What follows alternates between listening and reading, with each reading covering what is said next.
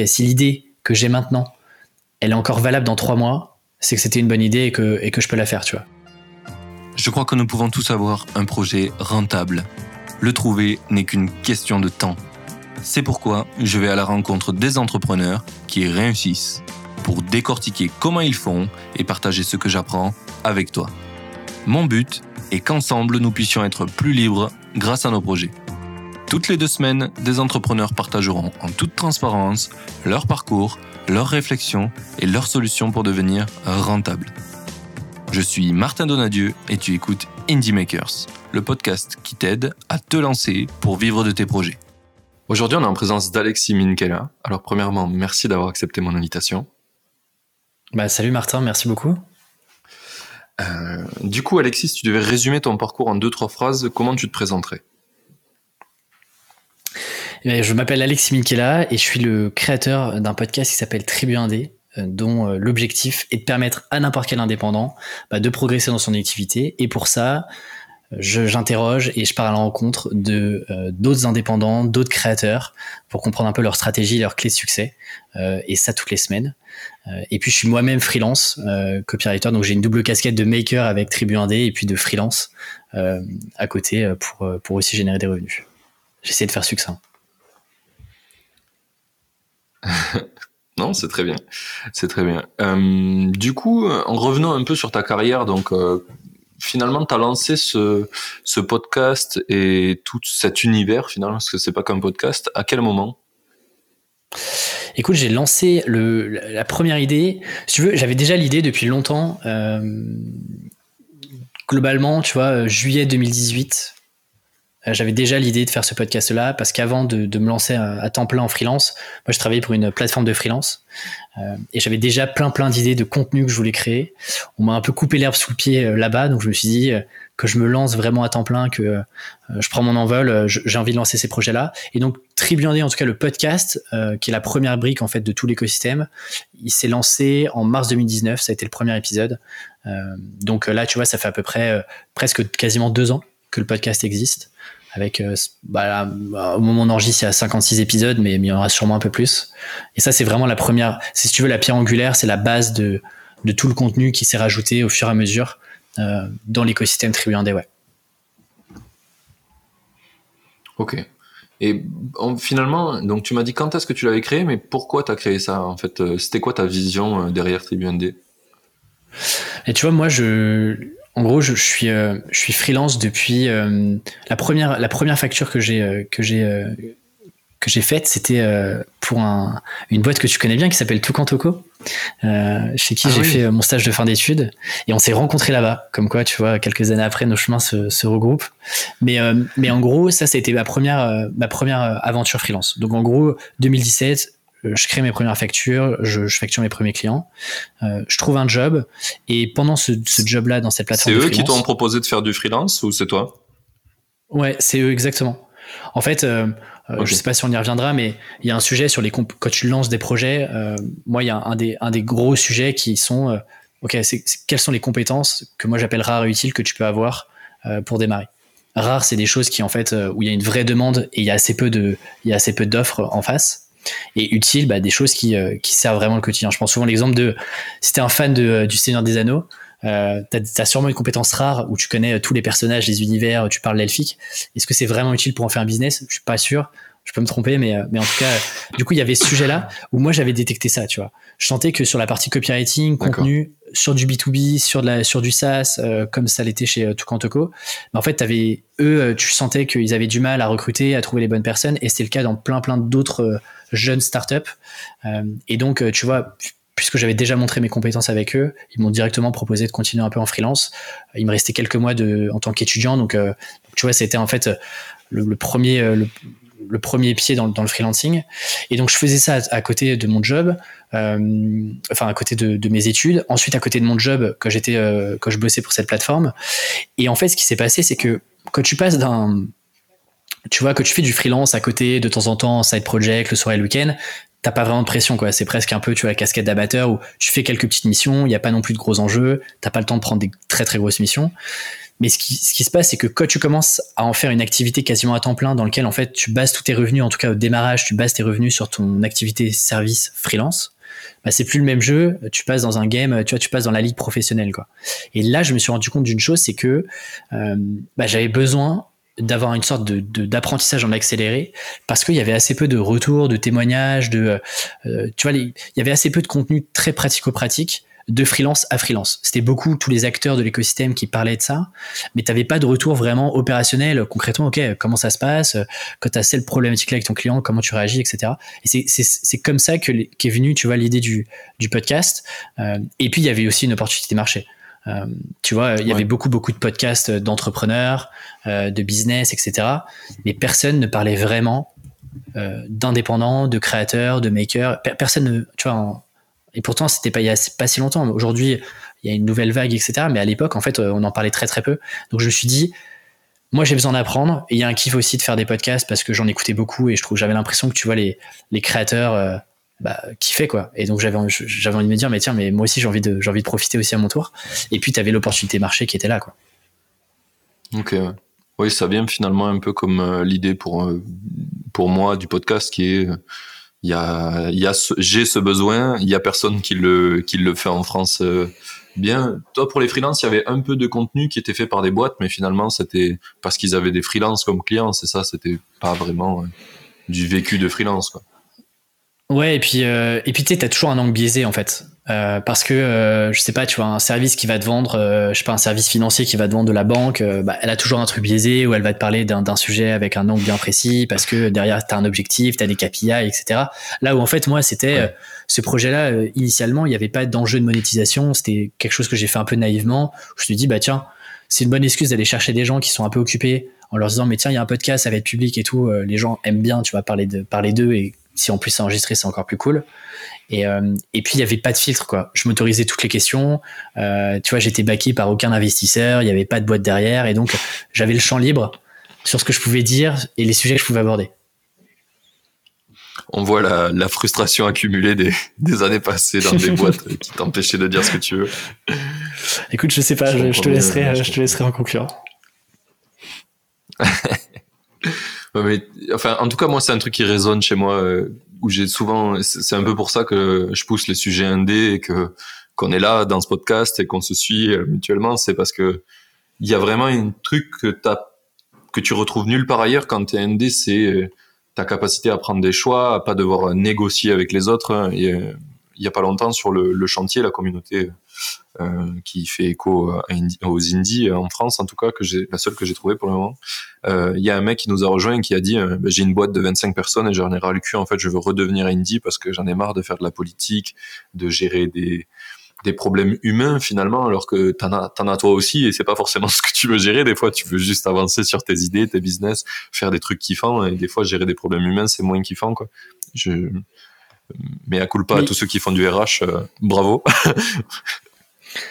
Et tu vois, moi, il y avait une des grosses, grosses frustrations que j'avais, c'était de pas avoir le contrôle sur mon emploi du temps. Et moi, s'il y a un truc qui m'énervait, c'est qu'on me, cale des, euh, tu des réunions dans tous les sens, à n'importe quelle heure, et, et, et, de pas, tu vois, avoir un contrôle où je me dis, non, mais ok, en fait, tu vois, le matin, j'ai envie de bosser sur, euh, pour avancer sur tel projet, en plus pour les boîtes, j'ai envie d'avancer sur tel projet, j'ai pas envie d'avoir des, des calls, des réunions, etc.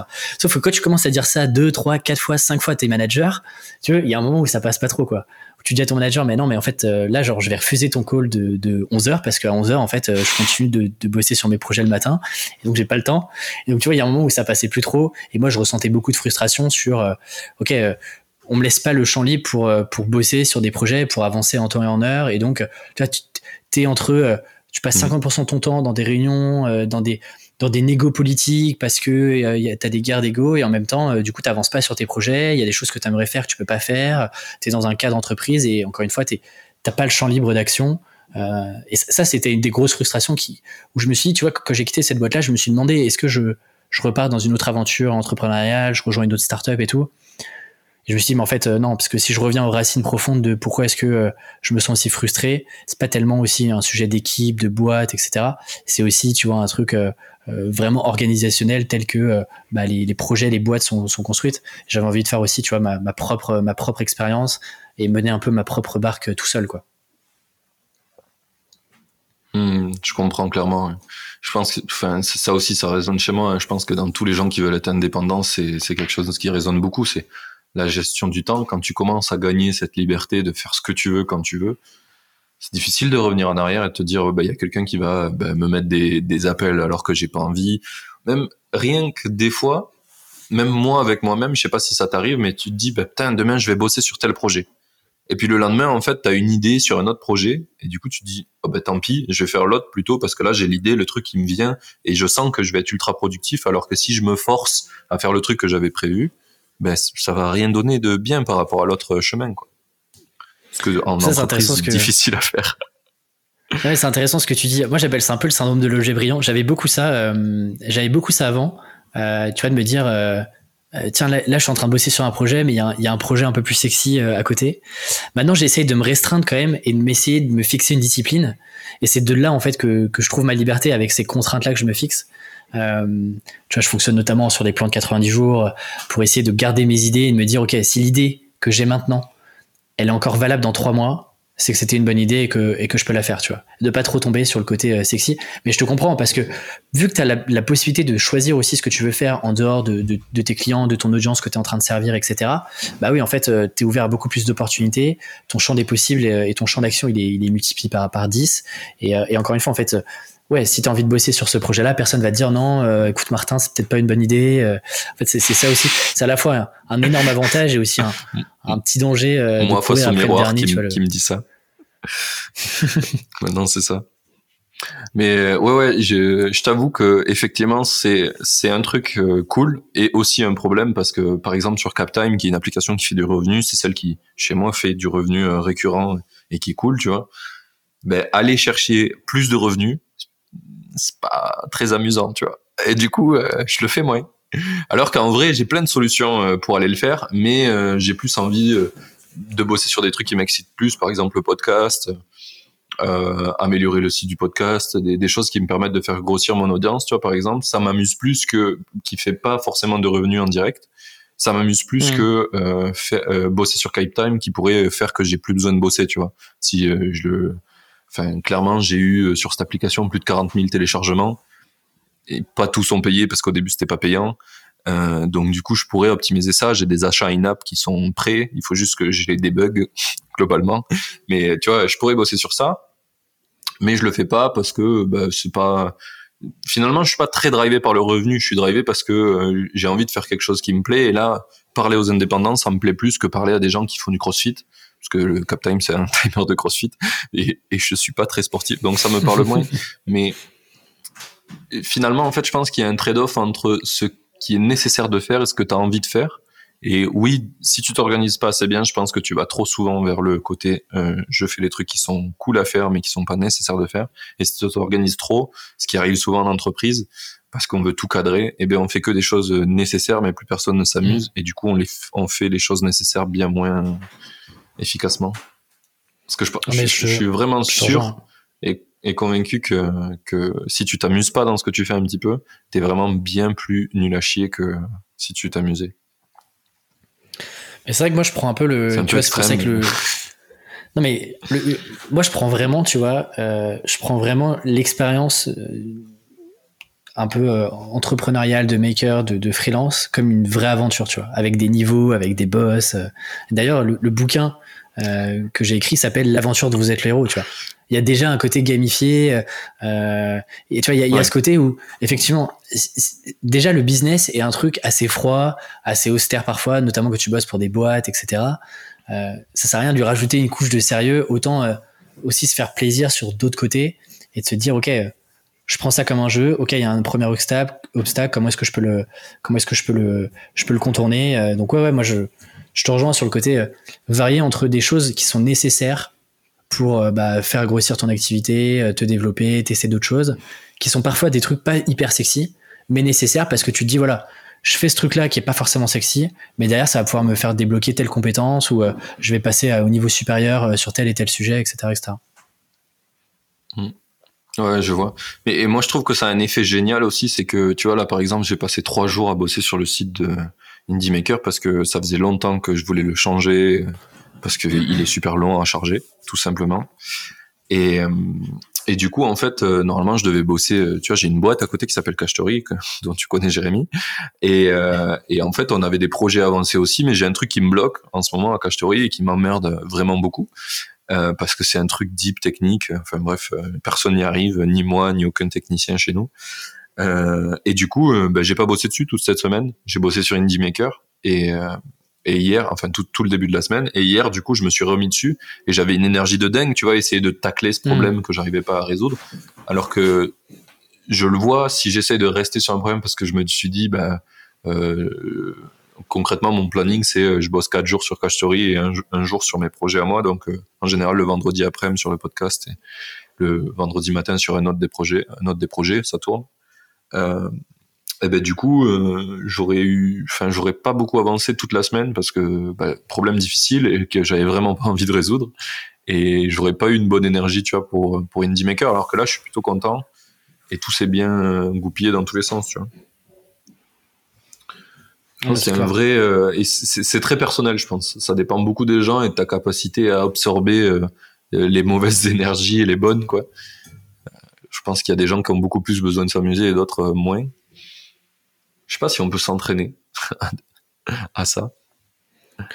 Mais tu vois, c'est pour ça que, hum, tu vois, par exemple, les plans de 90 jours, je trouve que c'est un, un, excellent exercice parce que, euh, en fait, tu as une sorte de. Euh, de t'as, as la fois, t'as, une, as une gratification instantanée et à la fois une, gratification euh, différée. C'est-à-dire que tu as une gratification instantanée parce que quand tu essaies de te fixer des objectifs, tu vois, c'est toujours galère. Tu te fixes des objectifs à 2-3 ans, à 1 an, à 6 mois et tout, mais tu vois, c'est vague, tu as l'impression que en gros, ce que tu es en train de faire aujourd'hui, euh, bah, en fait, tant que tu n'arrives pas à l'objectif, bah, tu es frustré parce que tu n'es toujours pas l'objectif.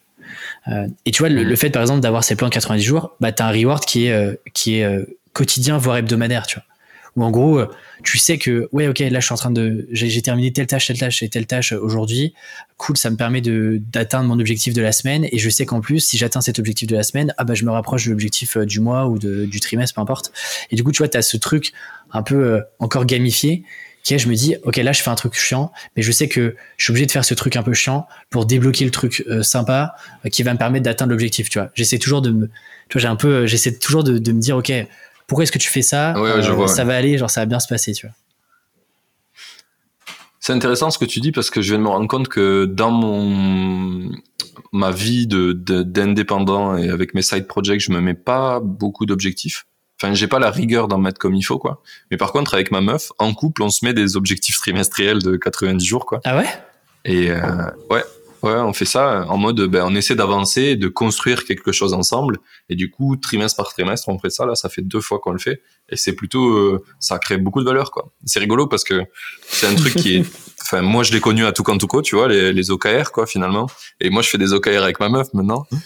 Et euh, alors que tu sais, c'est un côté très professionnel et très froid.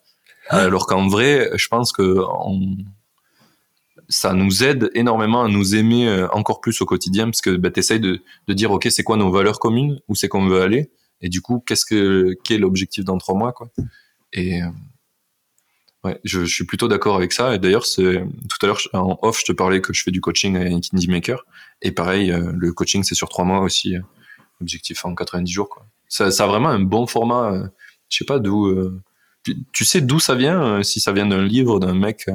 Je sais pas la rêve. Ouais, moi, moi j'avais vu ça chez. la première fois que j'ai entendu parler de ça, c'est avec un gars qui s'appelle Tyler Pearson, qui est un ancien entrepreneur, qui est un gros investisseur, qui parle pas mal de, de finance et d'orga. Et c'est le premier qui en a parlé. il appelait ça dans un, dans un long article. En gros, il détaillait lui sa manière de faire, de construire ses, chaque année, etc. Et il prenait, en fait, il taclait le problème que, que beaucoup ont, c'est qui est, un, c'est galère de te mettre des objectifs, parce que c'est hyper long et que t'as pas de process pour te dire. En fait, quand tu te fixes un objectif, c'est pas juste te dire, ok, je vais me prendre une demi-journée, je vais, je vais me poser avec une feuille et puis, euh, puis je vais essayer de trouver des objectifs, tu vois.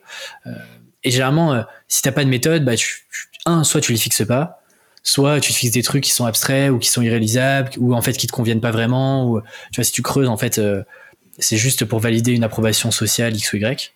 Et donc lui t'expliquait ça, il prenait ce postulat de OK, moi j'ai une méthode qui est hyper claire pour fixer des objectifs, pour poser un certain nombre de questions et justement pour découper ensuite ces gros objectifs là. Euh, bah du coup, alors lui il appelait pas ça plan 90 jours, je sais plus comment il appelait ça, mais euh, Ouais, exactement. Et après, par contre, il disait euh, qu'il que c'était au mois, au trimestre, et puis à l'année. Et puis après, euh, il le redécoupe en hebdo et puis euh, quotidien. Et ouais, c'est un des premiers qui en a parlé. Et puis après, t'as as Stan Leloup qui en a beaucoup parlé aussi il y a quelques années. Enfin, il y a peut-être, je sais pas, deux ans, quand il a commencé à lancer une, une formation là-dessus. Mais il y en a assez peu en vrai qui en parlent. Et surtout, il y en a assez peu qui en parlent et qui l'appliquent. Moi, tu vois, en fait, depuis, bah, depuis 2017, avec plus ou moins de rigueur en tout cas, mais, euh, mais en gros j'ai toujours plus ou moins appliqué ces, ces plans de 90 jours, mais depuis que je suis indépendant, tu vois, depuis deux ans aujourd'hui, c'est un truc que je fais régulièrement, euh, enfin que je fais euh, tous les trimestres, avec des bilans à chaque trimestre, des bilans à l'année, et tout est hyper documenté en fait. Tu vois là, je suis capable de te dire, voilà, je peux, je peux te ressortir mon bilan du premier trimestre 2019, et ça, ça me permet aussi de documenter. J'ai jamais trouvé de système pour documenter un peu juste pour moi à titre personnel ce qui se passe dans mon quotidien et tu vois de parfois prendre le recul de me dire ok c'est cool ce qui a été fait. Et ça c'est un, un, bon moyen euh, que j'ai trouvé qui est pas non plus trop exigeant trop contraignant. Tu vois c'est pas un boulet de journal où il faut répondre à 50 questions euh, chaque jour. Et euh, moi en tout cas ça fonctionne bien. C'est très cadré donc ça, ça, ça fonctionne pas pour tout le monde. tu les publies à chaque fois ou pas? Non ce que je fais c'est que je fais des bilans à l'année publique. Oui, mais je rentre pas dans tout le détail tu vois Ouais, après je rentre pas autant dans le détail que, que Johan. Euh, je, je traque pas autant de, la data, aussi. voilà. euh, et puis en fait, tu as aussi beaucoup de, de, questions personnelles, de ressentiments et tout que, que je fais euh, de manière hebdomadaire. Euh, tu vois, pour le coup, chaque, chaque dimanche après-midi, ça c'est mon petit moment où je prends une heure, tu vois, et, et, je fais un peu le bilan de ce qui s'est passé euh, cette semaine, de les frustrations, pourquoi est-ce que, comment est-ce que j'ai avancé justement sur mes objectifs, si j'ai pas avancé, pourquoi, c'est quoi le, et tu vois, de revenir à chaque fois au, au cœur du problème quoi. Est-ce que c'est parce que j'avais pas le temps? Ok, mais pourquoi est-ce que j'ai pas accordé de temps? Euh, Et en fait, tu vois, en tirant comme ça, bah, ça me permet, par exemple, ça m'a permis de savoir ok quel genre de client j'ai plus envie d'avoir, euh, quels sont les, les, sujets qui me font vraiment euh, kiffer sur Tribu 1D, euh, quels sont les trucs inutiles que je suis en train de faire et en fait qui apportent aucune valeur et, et qui qui m'amènent pas vers mes objectifs. Et donc tout ça, tu vois, je le fais chaque semaine, ce qui fait qu'en fait à la fin de chaque trimestre, bah, j'ai j'ai euh, 12 pages notions euh, de bilan. Donc après, j'en refais une synthèse. Et puis à l'année, après, je, tu vois, je passe deux, deux jours à, revoir un peu tout ce qui s'est passé dans l'année. Et donc, je publie un, un, bilan public, mais qui est pas, euh, tu vois, qui, qui est remodelé, qui est un peu plus euh, un peu plus euh, lisible. Oui, pour le, pour ouais, le voilà, public. Qui est un peu plus structuré, quoi. Voilà. Hmm. Ok. Ah, c'est intéressant, ça. J'avais jamais vraiment pensé à le faire pour moi-même c'est vraiment un truc que je fais, euh, tu vois, à Cashtory, on, on fait des trucs comme ça. Et, mais euh, personnellement, tu vois, j'ai pensé en mode équipe, euh, en couple, mais moi-même, j'ai pas pensé à le faire. C'est rigolo. Mais en fait, je pense que ça dépend de. Structure tout sauf, sa propre vie. mais je pense que ça dépend vraiment de. Tu vois, moi, moi à chaque fois que, que je parle des plans de 90 jours, les gens me disent, mais mais attends, elle est où, elle est où ta liberté là-dedans, quoi? Enfin, tout est trop cadré et tout. Et je pense que ça dépend de, de chacun. Moi, en gros, c'est ma méthode pour avancer parce que sinon, en réalité, euh, tu vois, genre, enfin, moi, je me lève pas non plus tous les jours en me disant, euh, putain, mais c'est génial, je vais encore passer une journée de fou, euh, euh youpi, etc. Tu vois, il y a forcément des, moments un peu où tu te questionnes, tu te demandes si t'es sur le bon chemin, etc. Et du coup, moi, ce, côté un peu structuré m'aide à me dire, ok, là c'est pas c'est pas la meilleure période mais mais t'inquiète ce que tu fais va dans le sens de ce que tu t'es donné comme direction et donc continue et lâche pas donc moi c'est un peu mon truc un peu tu vois self motivation quoi alors que je suis tout seul donc moi j'ai trouvé ce trick là de avec avec ces plans là mais il y, en a sûrement d'autres hein. J'ai l'impression, parce que du coup, on a pas mal dérivé sur plein de sujets, mais on va reparler un petit peu de tes projets. Euh, en lisant ta newsletter, j'ai l'impression que c'est ce que tu racontes là, ça fait un peu écho avec le chemin que tu as parcouru avec ton livre. C'est quand même un, un, big défi. Je, et du coup, c'est quelque chose qui t'a aidé pour écrire ton livre, euh, euh, cette méthodologie un peu? Alors, ça a coupé. Euh, est-ce que tu peux me reposer la question? Ça a coupé. Est-ce que cette, cette méthode-là, quand t'en parles, c'est euh, quelque chose qui a vraiment été significatif pour l'écriture de ton livre? Ouais, Complètement, complètement. Euh, tu vois, sur un, un bouquin, euh, globalement, tu vois, je signe mon, je signe le contrat d'édition euh, janvier 2020, le livre sur le 14 janvier 2021. En gros, c'est un an. C'est un an dans lequel tu t'es pas à 100% sur le projet, mais c'est un an pendant lequel tu as une charge mentale qui est ce livre-là. C'est-à-dire que, tu vois, en back office, bah, bah en gros, ça, tourne, quoi. Tu as des idées, etc. Et donc, en fait, si t'es pas structuré et que t'es pas organisé, tu as deux manières de faire. Soit, en fait, tu te, tu te pourris le mental et tu penses qu'à ça tout le temps et t'avances pas, mais du coup, ça, ça, tu vois, ça, ça inonde un peu tes autres projets et donc tu es moins efficace sur tes autres projets. Soit en fait, euh, si t'es pas suffisamment structuré, tu peux mettre des années à écrire un livre. Euh, parce que c'est un projet qui est tellement euh, plus gros et plus plus difficile aussi que bah, faire le podcast Tribu 1D ou écrire la newsletter que moi j'étais obligé de me dire ok et tu vois par exemple bah, typiquement semestre 1 enfin trimestre 1 de l'année c'était il faut que j'ai la thèse et le plan ultra détaillé du livre Trimestre 2, euh, il fallait que j'ai écrit 50% du livre, enfin un petit peu moins, 40% du livre. Trimestre 3, euh, il fallait que j'ai rendu le manuscrit à l'éditeur. Trimestre 4, il fallait que euh, le livre parte en impression et que le marketing soit bouclé globalement. Et donc en fait, ça c'est les grands objectifs. Et donc dedans, bien sûr, il y a plein de sous-projets, il y a des sous-tâches, etc. Parce que j'étais pas tout seul pour écrire le livre. J'avais une sorte de micro-communauté dans la communauté Tribu 1D. Mais du coup, tu es obligé de te mettre des... Moi, j'étais obligé de me mettre un peu des milestones parce que sinon, bah, en fait, tu procrastines. quoi. Sur un livre tu dis ok il faut que j'écrive 280 pages en fait tu démarres jamais ou alors tu commences à démarrer et tu te dis euh, ouais ok c'est pas pas la prio euh, tu vois si t'en fais pas une priorité bah tu, peux vraiment passer euh, des années à écrire ton livre quoi. ok. Et du coup est-ce que vis-à-vis de ton planning est-ce que tu avais établi en fait comment ça s'est passé? C'est plutôt quelque chose que tu arrives à suivre la plupart du temps ou c'est quelque chose qui est plus genre comment t'évaluerais ta capacité à réaliser ce que tu prévois? Tu te trouves plutôt bon là-dedans? Ah, C'est une bonne question. Généralement, euh, généralement, tu vois, sur une année, et là par exemple, si je te fais le, point sur l'année euh, sur l'année 2020, alors on n'est pas tout à fait à la fin de l'année, donc j'ai pas encore fait le bilan, mais tu vois, je pense que je dois être à à 70% de, de, ce que j'avais prévu de faire euh, en termes de timing, en termes de projet, etc. Tu vois. Par exemple, sur le livre, j'étais beaucoup trop confiant sur le fait que bah, tu vois, sur le premier trimestre, j'aurais été capable de sortir la thèse complète du livre. Et en fait, sortir une thèse d'un livre, c'est plus compliqué que juste te dire, euh, tu vois, par exemple, je sais pas, tu te dis, euh, sur un épisode de podcast, tu te dis, OK, euh, je pense que la thèse, ça peut être ça. avec, avec mon invité, on va parler de, on va partir du point A, on va aller au point B, et puis on va, on va passer par tel et tel chemin. et comme ça, on va amener l'auditeur vers, vers telle conclusion. Sur un article, tu peux le faire facilement. Sur une newsletter, etc., ça peut rester en tête. Sur 280 pages, en fait, c'est impossible d'avoir ton truc dans la tête en disant ouais, ok, j'ai un peu la thèse vite fait, euh, puis je vais me mettre à écrire et puis on verra bien. C'est impossible. C'est impossible.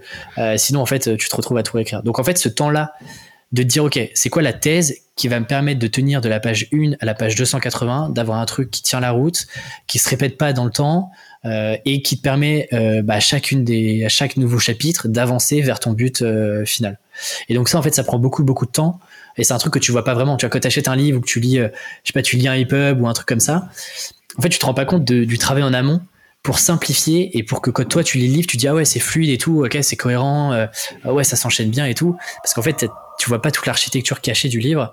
Et ça, ça prend beaucoup, beaucoup plus de temps. Et vu qu'il y avait pas beaucoup de recul et qu'en France, euh, bah, les, les, tu vois, les auteurs, assez peu de personnes en fait partagent le process en cours de route. Moi, tu vois, je m'étais dit, mm. ok, bah oui, en fait, euh, un article, euh, un article, c'est quoi? C'est 2-3 000 mots. Euh, un livre, ça doit être 50 000 mots. Donc, en fait, il faut que j'écrive 25 articles, quoi. Donc, en fait, je prends, je prends 2-3 jours pour écrire un article. bon, bah, du coup, voilà, je multiplie ça par 25 et puis, et puis j'ai le nombre de jours que je vais pouvoir mettre dans l'année. En fait, ça marche pas du tout comme ça. J'aimerais te dire que c'est ça la formule. Ça aurait été tellement bien.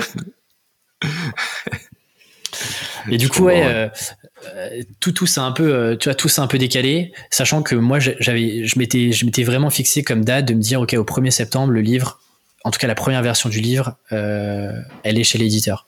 Donc du coup bah, tu rattrapes sur les, prochains mois. Et l'avantage de faire en 90 jours c'est que si tu t'es un peu planté si tu as pris un peu de retard bah tu vois t'as le temps, t'as, en fait t'as quatre itérations dans ton année pour te dire ok je me suis trompé là-dessus, j'étais trop prévoyant, enfin j'étais trop optimiste, bah sur le prochain trimestre je vais peut-être prendre moins de choses, je vais décaler d'autres choses. Et donc tu vois t'as quatre itérations successives, ce qui te permet du coup de pas non plus trop prendre de retard sur tes sur tes sur tes sur tes mois. Mais sans, sans, spoiler, euh, j'ai passé beaucoup plus de temps que prévu sur sur le livre. Oui, oui, oui. C'était euh, la, la sortie en janvier, c'était la date prévue? C'est quelque chose que tu as signé avec l'éditeur? Pour être honnête, il devait sortir euh, début décembre. Euh, et pour, il y a plusieurs raisons pour lesquelles on l'a pas sorti. Déjà parce que euh, contexte actuel, crise sanitaire, confinement, ça a aussi pas mal bousculé les choses. Et moi, d'un point de vue stratégie, je me suis dit, est-ce que c'est vraiment le bon moment de sortir le livre et de, de, tu vois, de me presser pour terminer à tout prix le livre Bah, pas forcément. Donc, on, on s'est dit, ok, comment est-ce qu'on peut sortir ça euh, début janvier? Parce qu'en plus, tu vois, début janvier, bonne résolution. Euh, généralement, tu as deux gros pics où les gens se lancent en freelance, c'est septembre et c'est janvier.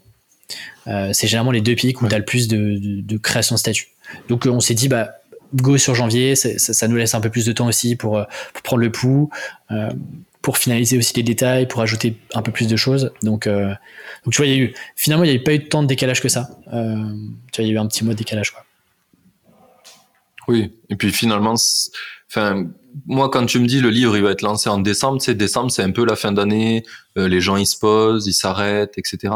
Alors que janvier, c'est plutôt dans l'idée tout recommence, tout est nouveau, c'est là où on veut acheter des trucs, mm. on veut se lancer.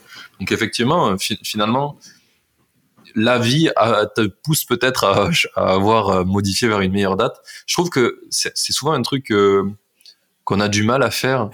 tu sais, quand tu t'engages envers quelque chose, et que des fois, finalement, cet engagement, il peut paraître euh, réévaluable, tu vois, pour pas dire euh, bête, parce que des fois, je pense qu'on s'engage à des trucs et c'est une erreur, mais parce qu'on s'y est engagé, tu sais, on veut aller jusqu'au bout, et euh, pour se dire, ouais, mais comme ça, j'aurais pas abandonné.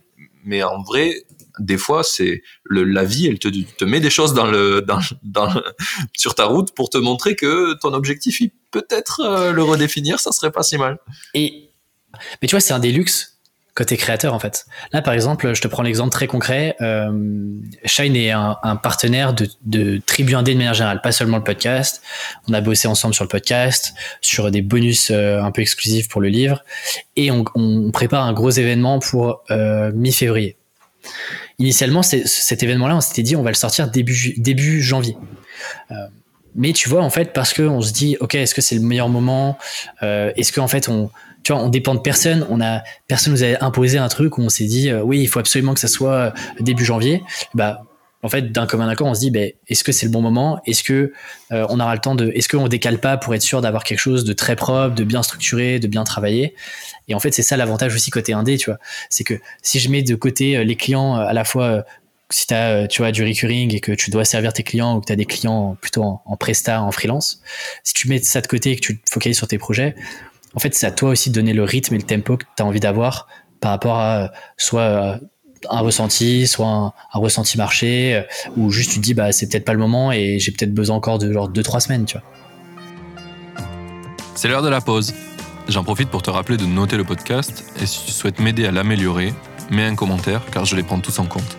Dernière chose, si tu connais des makers que tu aimerais voir dans le podcast, va sur indiemaker.fr, tu pourras voter pour ceux que tu voudrais voir et ne t'inquiète pas, si un maker est absent de cette liste, tu peux toujours l'ajouter toi-même. On reprend, c'est parti. Ouais, c'est ça. De toute façon, on en revient toujours au même truc. Hein. C'est que ben, quand tu es indépendant, tu as plus de liberté. Il n'y a, rien à... a rien à faire. Ça, revient tout le temps et sous plein de formes différentes. Et je pense qu'il y a, tant que tu l'as pas expérimenté, il y a vraiment quelque chose où euh, tu te rends pas compte de tout ce que ça peut offrir de d'être en tout cas en équipe restreinte, voire indépendant. Parce que déjà, rien que d'être 2-3, c'est énormément plus de liberté que d'être hmm. une équipe de, de 10. Enfin, de toute façon, au-dessus de 3, je pense c'est vraiment... Euh, tu sais, il y avait un, un, livre là-dessus, c'est... Euh, putain, je me rappelle plus. Mais euh, l'idée de citer plus que le nombre de personnes possibles pour commander une pizza et trouver le goût de la pizza, c'est que vous êtes trop. Je, je l'ai raconté comme euh, Jeff Bezos. C'est Jeff Bezos euh, dans ses réunions euh, Amazon qui disait qu'en gros, il commandait une pizza et il fallait pas qu'il y ait plus de personnes que de parts dispo pour manger. Donc en fait, ce qui fait que tu te retrouves avec 4-5 grandes personnes, grandes max par, par réunion. Et déjà à 5, tu vois, tu sens que les réunions. Bon, c'est tu vécu pour tous les deux, je pense, mais. La fameuse réunionnite en soi, en soi, euh, c'est rigolo parce que, enfin, euh, du coup, euh, pour reparler de notre expérience à tout Toucantoco, moi, je sais que je me suis vraiment battu contre la Réunionite, qui et finalement, tu vois, c'est une start-up. Enfin, moi, je les trouve vraiment cool, même si je hmm. suis plus. Et, et, et je pense qu'ils font les choses terriblement bien par rapport à d'autres startups, mais pourtant, ils se retrouvent quand même à faire des réunions à beaucoup parce que ben, c'est un réflexe quoi. Tu veux tenir tout le monde au courant et tu veux aligner tout le monde. Mm. Enfin, et t'es obligé de faire ça quoi. Et c'est vraiment, euh, enfin moi c'est un des trucs déterminants qui a fait que je suis pas resté euh, dans cette boîte parce que et, puis ils avaient pas beaucoup la réunionite hein, mais c'était trop pour moi quoi. Déjà à Cash Story on fait deux trois réunions par semaine. Je suis limite trop tu vois. Je, enfin, je pense qu'on a des bons moyens maintenant dans le monde actuel de s'organiser sans devoir euh, focus les gens en même temps et de les empêcher de faire euh, ce qu'ils pourraient faire dans le sens que ça leur va quoi. Quand tu synchronises de force des gens, c'est un peu euh, c'est une manière d'emprisonner les gens, tu vois, je trouve vraiment maintenant de, vivre la tu vois la liberté là. En plus, on le voit beaucoup avec avec le Covid ben, de plus en plus de gens bossent à distance et ça a eu vraiment un impact, tu vois. J'ai eu euh, euh, merde, j'ai des problèmes avec les noms en ce moment. Je cherche euh, le nom de celui qui fait Remotive. Tu t'es mon encyclopédie aujourd'hui. Ouais, Rodolphe. Et on en parlait, ouais, et on en parlait avec Rodolphe dans un épisode, et c'est vraiment, c'est vraiment quelque chose qui qui a fait ressentir aux gens qu'il y avait un problème dans notre hmm. façon de, de, de, consommer le temps des gens quoi dans le travail parce que enfin tu vois là on, on discutait tout à l'heure tu m'as demandé où j'étais je suis à Faro euh, et je bosse avec ma team on est chacun où on veut et depuis depuis que je pense le fait que je bouge beaucoup ça les a incités à plus bouger et du coup il y en a à Barcelone maintenant enfin tu vois je pense que ça impacte les gens et ça va dans le positif et euh, pour faire une ellipse sur ce que ce qu'on disait au début mais euh, finalement, en fait, il y a, y a vraiment quelque chose avec la notion de liberté quand tu es un indépendant qui est, qui est imperceptible si tu l'as pas été. C'est vraiment. Ouais, c'est sûr. Hmm. Tu, toi, tu bouges ou tu restes euh, d'ailleurs euh, toujours au même endroit? Écoute, euh, en du coup, en 2020. Ouais, ouais, ouais. quand j'ai, Chaque année, j'essaie de me dire. Tu vois, il y, y, a plusieurs trucs, mais chaque année, je donne des intentions. C'est-à-dire que chaque année, j'essaie d'avoir un gros projet. Donc par exemple, tu vois, 2018 c'était euh, je quitte mon job, 2019 je lance un podcast, 2020 euh, j'écris un livre, 2021 on verra ce que les projets qui sortiront. Mais Président. du coup, il y a, ah, écoute, euh, je, te, je, me le souhaite en 2022. Non, mais plus sérieusement, mais en gros, j'ai ces intentions-là avec un projet. Et il y a ce côté aussi expérimenter des choses. Donc, par exemple, tu vois, en 2019, ce que je faisais, c'était qu'une semaine par mois, euh, je, quittais, euh, Paris. Donc euh, j'ai fait l'étranger, mais j'ai, je suis resté en France, j'allais à Lyon, à Lille, je suis, je retourné à Rennes, etc. je suis parti au Portugal, enfin j'ai, un peu voyagé. Et donc j'avais expérimenté, à, petite échelle. En 2020, j'ai décidé de partir quatre mois à Bali, qui se sont un peu raccourcis pour être honnête, par, un petit virus qui s'est un peu invité à la fête de 2020. Mais, mais du coup, ouais, j'avais. Euh, moi, je trouve ça aussi important de. Parce que moi, j'aime bien aussi, euh, un, voyager. Et en fait, de me créer, ça, me crée un peu. Tu vois, que je voyage et que je pars pour bosser, ça me crée un petit sas de, euh, de concentration, tu vois. je me dis, OK, il n'y a pas de bruit extérieur. Quand, je, parle de bruit, c'est bah, il y a peu de sollicitations externes. Ou en tout cas, tu vois, tu peux. Je trouve que c'est la bonne excuse pour dire, désolé, euh, je peux pas aller déjà avec toi, je peux pas prendre un café, euh, je peux pas prendre de call parce que parce qu'en fait il y a un décalage. Et tu passes pas pour euh, le gars tu vois antipathique qui a juste pas envie de discuter avec toi alors qu'en fait tu as juste envie d'être concentré sur pendant un petit laps de temps mais tu as besoin d'être concentré. Moi c'était le livre par exemple. Donc donc ouais à part ça là du coup je suis maintenant je suis plus à Paris, j'ai quitté Paris, je suis maintenant à Rennes, donc je suis installé à Rennes. Mais en 2021 euh, le plan, c'est de repartir un petit peu, euh, tu vois, de faire un mois, euh, revenir, refaire un petit mois, etc. je me vois pas faire, tu vois, je me vois pas être un digital nomade au sens où je bouge tout le temps parce que parce que j'aime bien avoir, tu vois, mon petit setup. moi, je suis, bien aussi, tu vois, à bosser dans mon bureau, chez moi, etc mais, mais j'aime bien partir aussi, notamment que je dois, je dois, tu vois, je dois sortir des gros, des gros projets, ou je dois terminer des choses ça me fait mon petit sas, euh, ça me change de cadre, ça me met dans un autre euh, état d'esprit aussi. Ok, je vois, je vois l'idée. C'est, ça a été un grand débat du coup avec ma copine justement parce qu'on en, parle pas mal, euh, vu qu'on est nomade actuellement. Et c'est vrai, c'est vrai que ça fait rêver plein de gens de se dire d'être nomade. Il y a aussi plein de problématiques qui est, bah, tu, tu te sens moins chez toi, tu vois, l'an dernier, nous, on était en camping-car carrément, donc euh, là, c'est encore plus, euh, tu vois, t'es dans un milieu restreint, enfin, etc. Donc, il y a plein de trucs euh, sur le nomadisme où c'est bien moitié de l'année, tu vois, où, enfin, il y a vraiment un truc. je pense que nous, on vise vraiment. on a quatre maisons dans, à quatre, aux quatre coins du monde et tous les trimestres, on bouge, tu vois. Ça, ça, ça, ça serait bien. mais, mais, mais bouger Enfin, comme, euh, comme j'ai vu il y a quelques années. Vas-y, vas-y. Non, non, mais ce que je, te disais, c'est que c'est marrant, tu vois, quand on parle de, quand on parle de digital nomadisme, etc., euh, tu vois, tout de suite, on se dit, ok, euh, plage, sable, soleil et tout. En vrai, tu vois, si je te raconte un peu mon quotidien à Bali, bah, j'étais à Bali justement, et en vrai, mon quotidien était quasiment le même que ce que j'avais en France. C'est-à-dire que je bossais pas dans les cafés, j'avais un coworking où j'allais euh, tous les matins. Euh, je faisais une journée complète de travail. Euh, enfin, tu vois, ok, oui, j'allais voir de temps en temps le lever, enfin le, coucher du soleil. les week-ends sont quand même un peu plus sexy qu'en France. Mais si tu veux, fondamentalement, tu vois, moi j'ai toujours besoin d'avoir, ok, d'avoir un espace avec une bonne mon, mes écrans. Enfin, tu vois, j'ai besoin d'avoir un vrai setup parce que sinon je peux pas travailler correctement. Et en fait ça enfin oui c'est cool d'être dans un bocal mais en fait ça va plus me frustrer de pas réussir à bosser que euh, que euh, que qu'autre chose. Donc euh, tu vois j'avais un coworking enfin je reprenais les mêmes codes qu'en France sauf que bah, j'étais à l'étranger la vie était moins chère etc il y avait du soleil il faisait chaud. Mais fondamentalement tu vois c'est pas le euh, c'est pas comme certaines publicités euh, YouTube où, euh, où j'étais au bord de la piscine avec mes lunettes de soleil et parce qu'en fait tu vois rien quand tu travailles au soleil la réalité de ceux qui l'ont vécu en vrai tu, ne vois pas. Tu ne vois pas ton écran. Oui. non, non, mais je pense que c'est un peu pour ça aussi que je fais ce podcast parce que il y a deux trucs qui m'énervaient. Un, quand on te parle d'indépendance et tu vas chiller autour de la piscine et tu vas gagner des millions mets ta carte bleue ici. Et deux, euh, c'est sinon l'autre voie royale, c'est fait une startup, élève des millions. Et je trouve ça nul à chier ces deux visions, putain, ça me gave. Genre, euh, moi j'ai vraiment, euh, et c'est un truc que je, qui revient en ce moment, c'est la vision du petit artisan qui a dans le village de mes grands-parents. C'est un potier hmm. et il fait des poteries qui kiffent globalement. Il kiffe toute la journée, il fait des poteries, il kiffe que ça. Et en fait, il les vend et ça lui permet de vivre bien et de vivre la vie qu'il veut.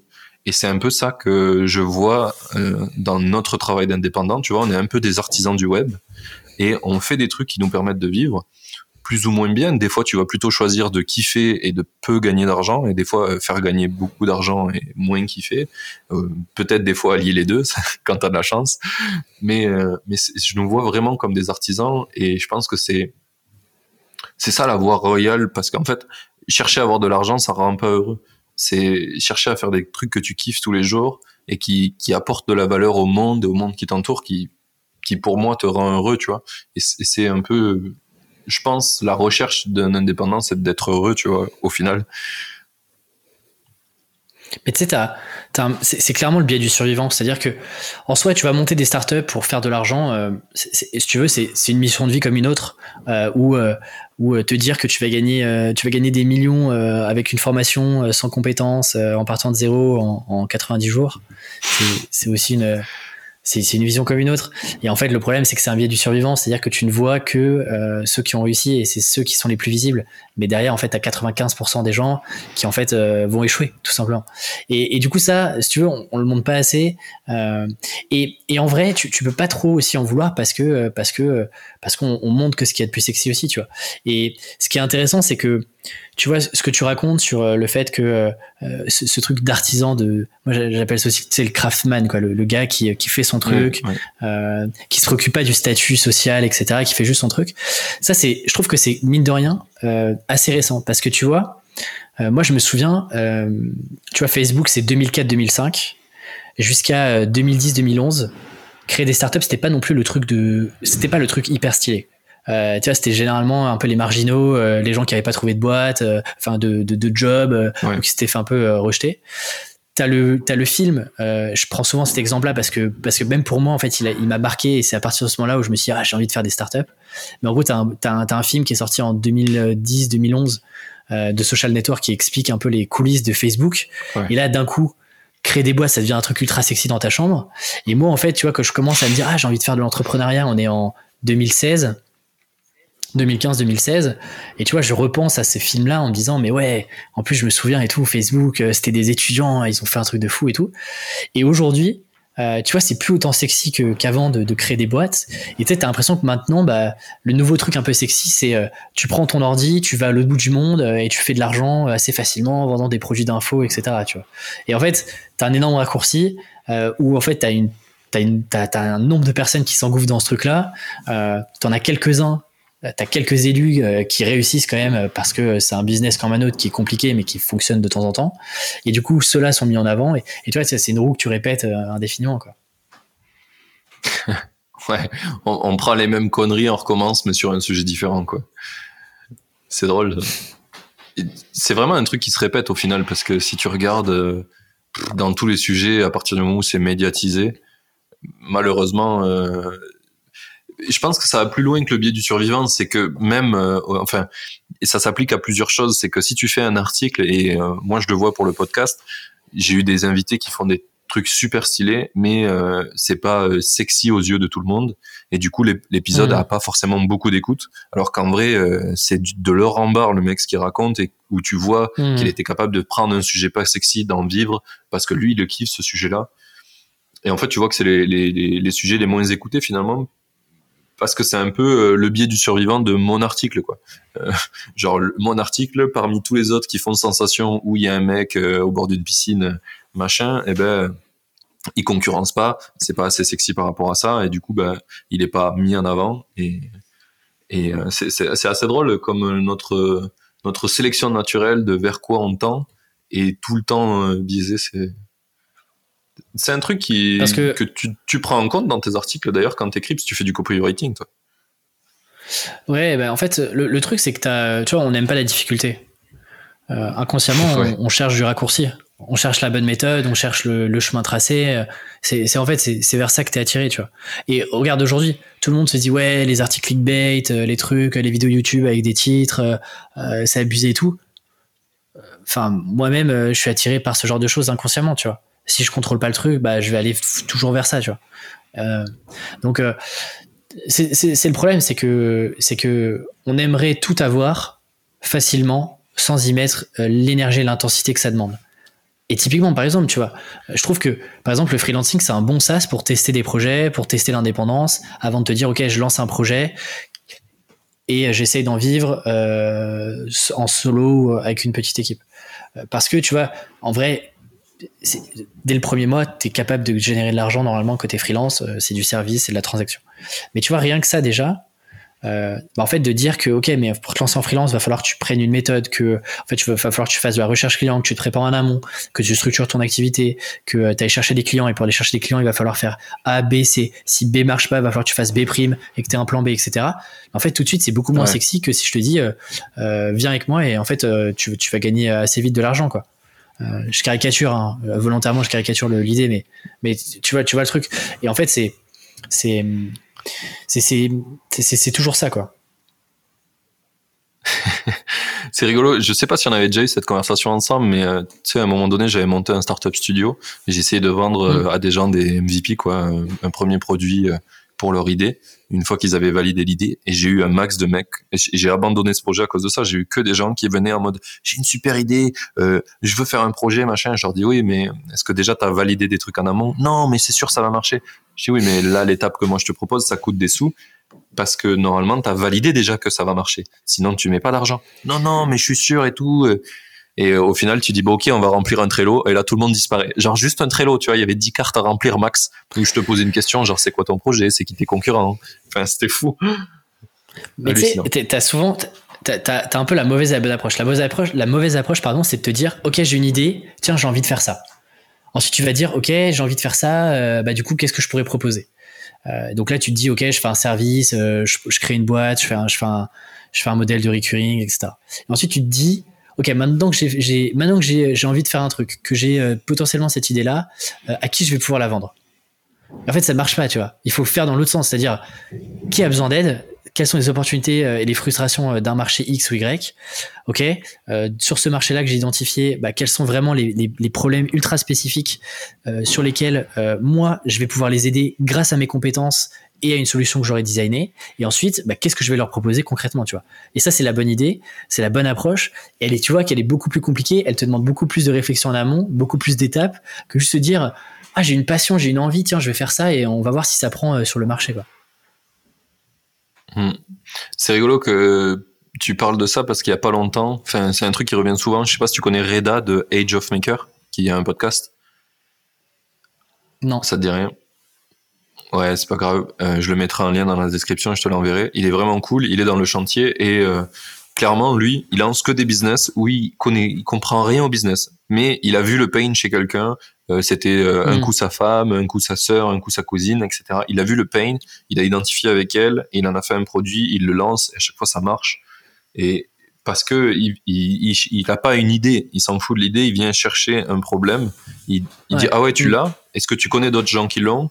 Euh, ok, on va aller fouiner là-dedans. Il fouine, il fouine, il fouine. Il trouve une solution parce que lui, il s'est développé, etc. Donc, il arrive à, builder quelque chose pour eux qui est pas un produit complexe en soi. Et souvent, c'est ça, en fait. C'est un truc que je pousse à fond dans les indies, c'est faites des produits très simples qui résolvent un problème que quelques gens ont. Même 20 personnes. Si 20 personnes sont prêts à mettre un bal et que toi, ça te prend, euh, je sais pas, demi-heure à faire, fais-le. Et déjà, tu prends, euh, tu prends des sous, quoi.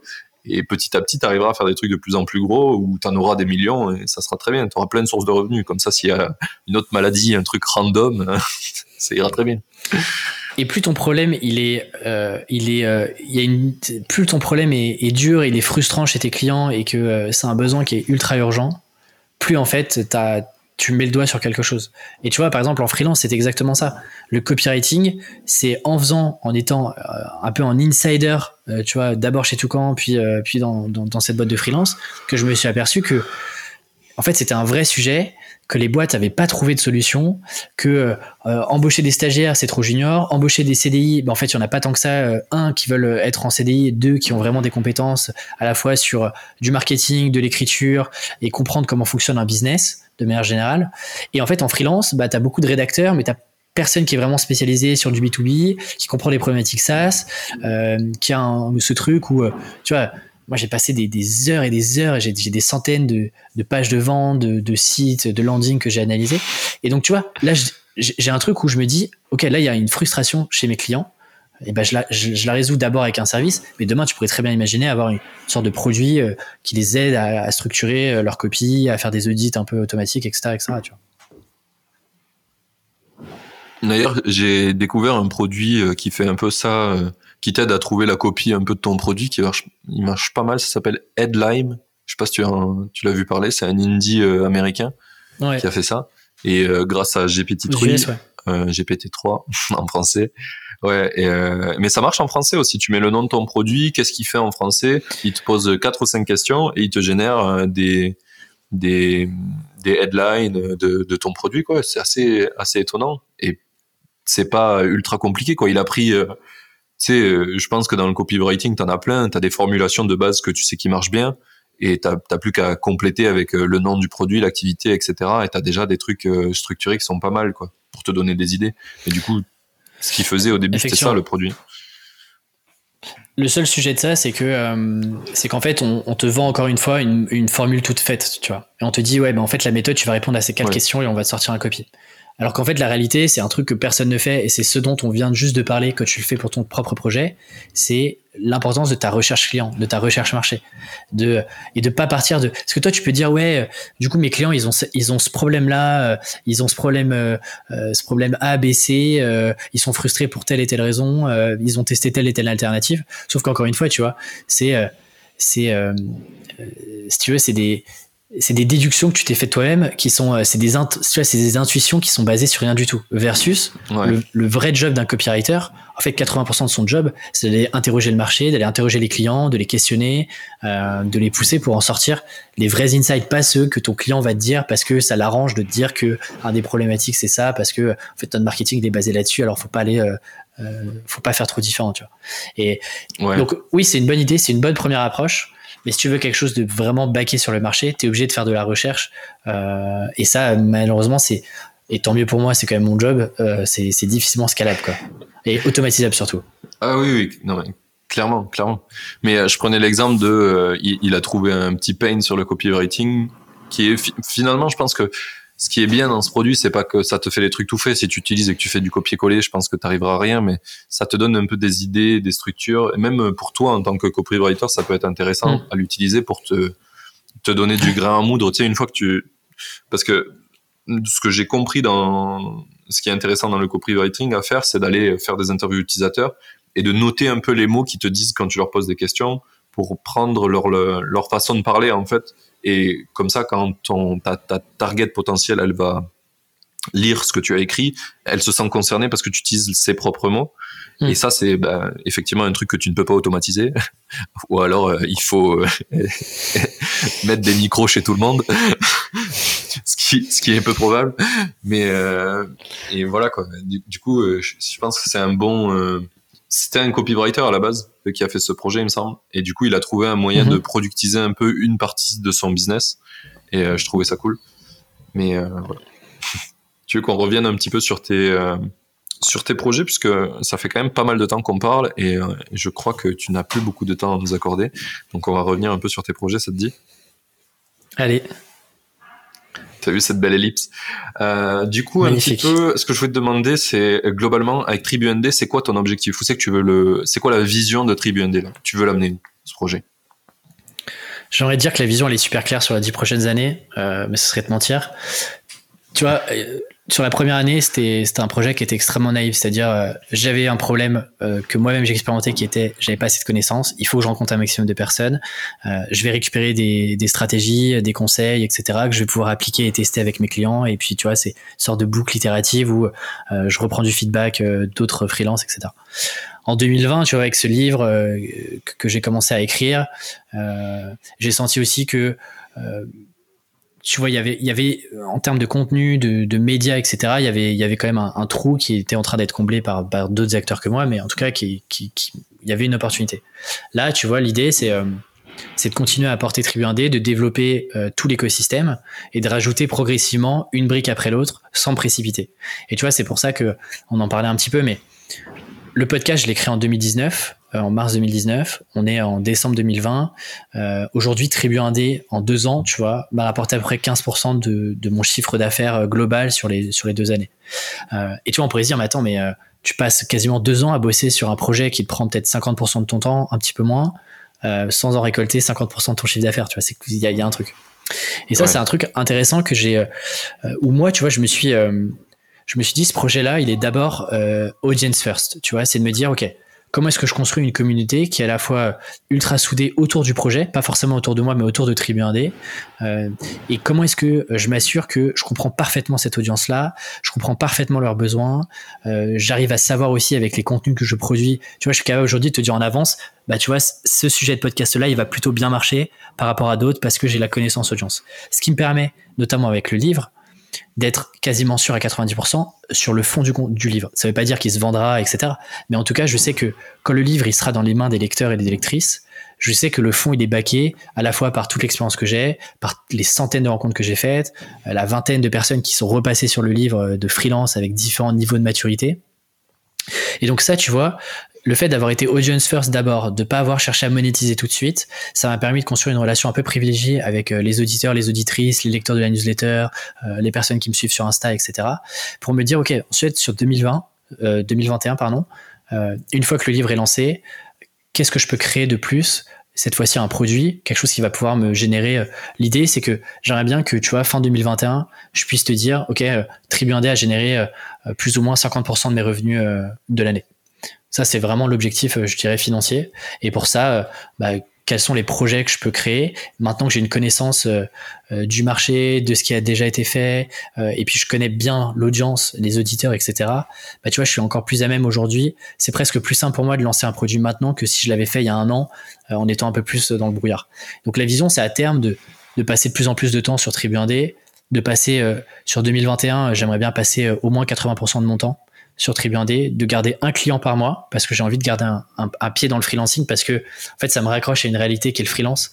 Pour parler de freelancing, c'est quand même un peu mieux, euh, mais d'avoir un peu, tu vois, de me dire ok 2021 tu vois c'est c'est l'année où euh, où je donne une chance au projet et je vois l'attraction que je peux générer et est-ce que euh, bah, je peux en faire un, un business. Donc tu vois je passe d'un indépendant à un, un, petit entrepreneur euh, et, tu vois, ça commence même maintenant. Tu je commence à travailler avec d'autres freelances euh, sur le projet, euh, dont Victoria avec qui je bosse sur la partie marketing. Et donc l'idée, c'est tu vois de rajouter aussi de faire venir. Tu vois, le, projet a jamais aussi bien porté son nom que Tribu Indé, de faire venir d'autres indés dans le projet et que ça devienne un, un, peu moins un projet solo, ou en tout cas qui soit un peu plus incarné par d'autres personnes que, que simplement moi, quoi. Stylé. Et c'est, on avait parlé de ça à un moment donné, le fait de, je crois qu'il y avait eu un débat, peut-être dans une communauté où on est tous les deux sur les podcasteurs, mais le fait de, de d'être, euh, de créer un podcast en son nom propre ou en un nom de marque. Euh, et c'est vraiment quelque chose qui toi, t'as plutôt porté sur le nom de marque parce que c'est, tu veux vraiment ce côté tribu. Euh, sur le podcast, c'est ça? Enfin, sur le, projet? C'est une bonne question.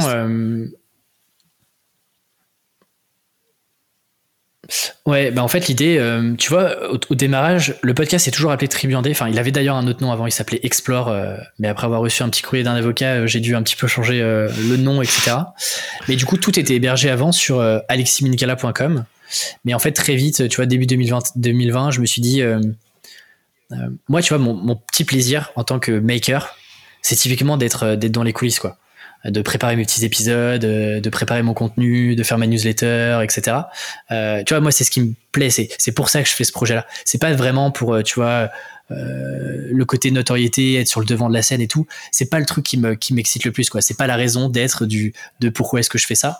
Euh, et donc je me suis dit, j'ai pas non plus envie, bien sûr que les gens, euh, euh voilà, je suis derrière le podcast, la newsletter, le livre, c'est moi l'auteur, etc. Mais si tu veux, j'ai envie que quand je travaille avec d'autres personnes sur le projet, comme c'est le cas aujourd'hui avec Victoria, qu'elle puisse s'approprier le projet et qu'elle soit pas juste euh, tu vois, l'assistante de Alexis Minkela ou qu'elle travaille pour Alexis Minkela, mais qu'elle travaille pour un projet Tribu Indé dans lequel elle peut s'approprier euh, la marque, les projets, l'identité, euh, le positionnement, etc. Et donc, donc ouais, c'est plutôt dans cette idée-là que, j'ai essayé de, bien sûr que j'incarne le projet, mais que, j'essaye aussi de, m'en détacher d'une manière ou d'une autre pour être aussi en coulisses parce que c'est presque la position que je préfère en fait. Ok, c'est intéressant. J'avais plutôt dans l'idée euh, de pourquoi j'ai créé le podcast, c'était plutôt dans l'idée de euh, notre ami euh, Gary V, qui a pas mal parlé du fait de créer vraiment une audience autour de toi pour que après naturellement tu arrives à redistribuer cette audience sur les choses dans lesquelles tu bosses. Et du coup, pour le coup, moi j'essaie vraiment de me mettre en avant dans le podcast pour après pouvoir redistribuer dans d'autres projets que je porte, tu vois, Cachetori, euh, le, les applications, les side projects, etc. C'est intéressant ta vision sur le côté euh, très tribu et, euh, et, et, et, qui fait le backstage. c'est cool, c'est cool. Mais tu vois, je pense qu'il n'y a pas de. Vas-y je pense qu'il n'y a pas de bonne ou de. Tu vois, y a généralement une des questions récurrentes euh, quand tu te lances en freelance, c'est est-ce que je dois créer, euh, est-ce que je dois parler en mon nom? Est-ce que par exemple, tu vois, je crée un site internet, je crée une visibilité avec, euh, tu vois, Alexis Minkela?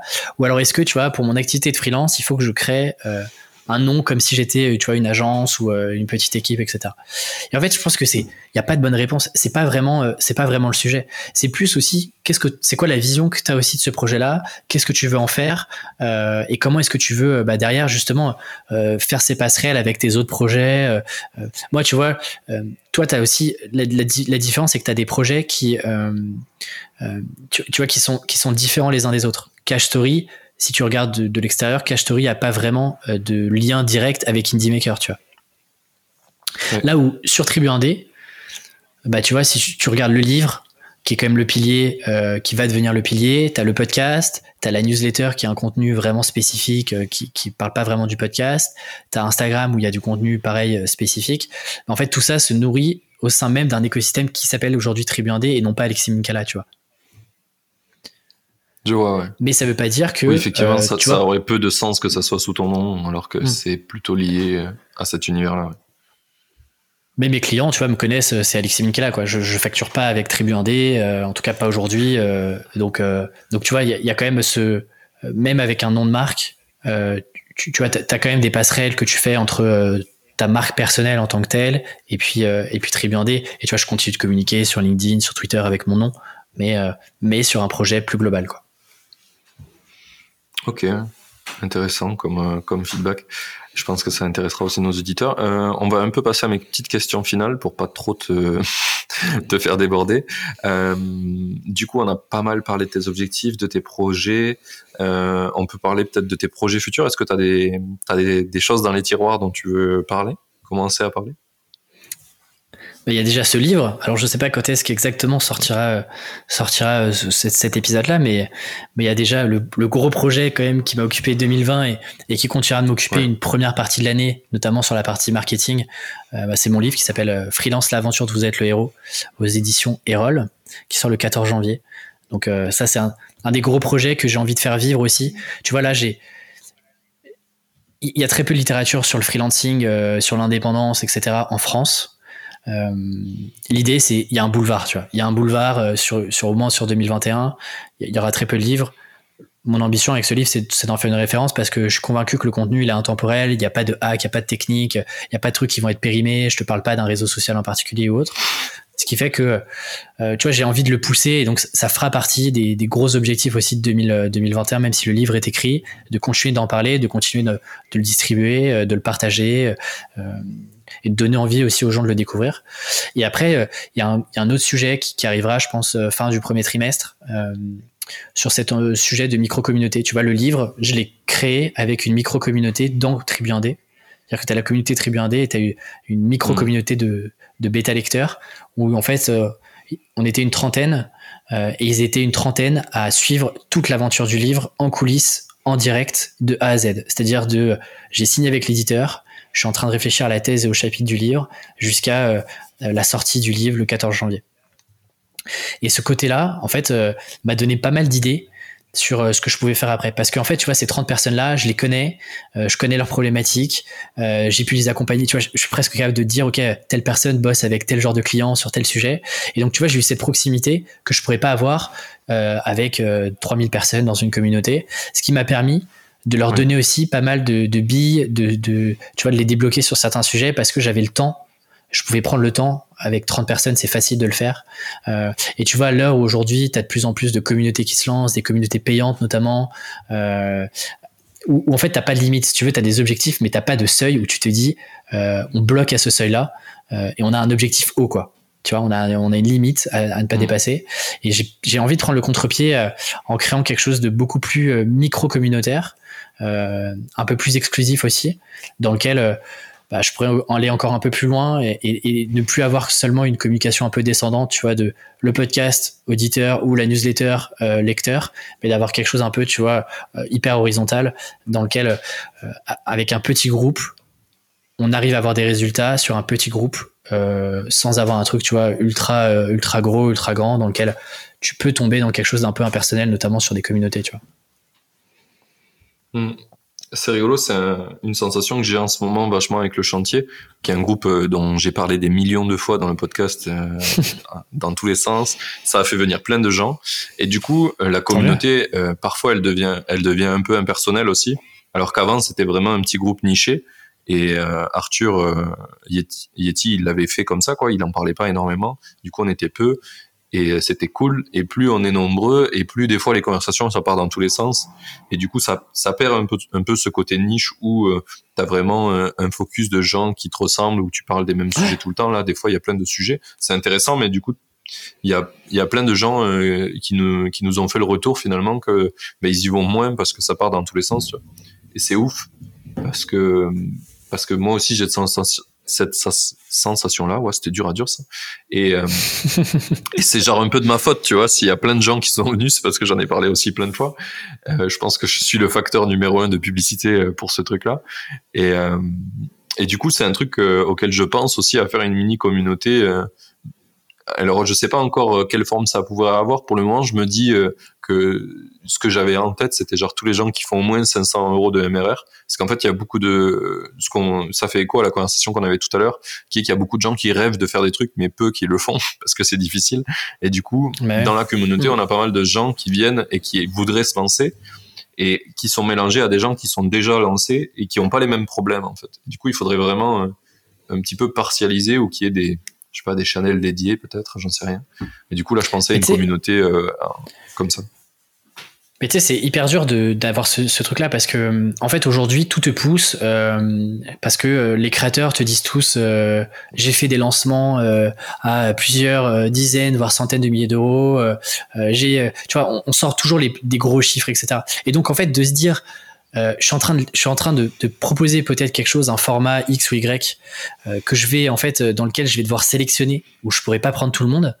T'as un côté où, tu vois, t'as as un côté naturel où tu dis attends, mais s'il y a, euh, en fait, si par exemple je limite à 30 personnes, mais qu'il y a 100 euh, personnes qui veulent venir, en fait, je me coupe 70% euh, de, revenus de X ou Y, tu vois.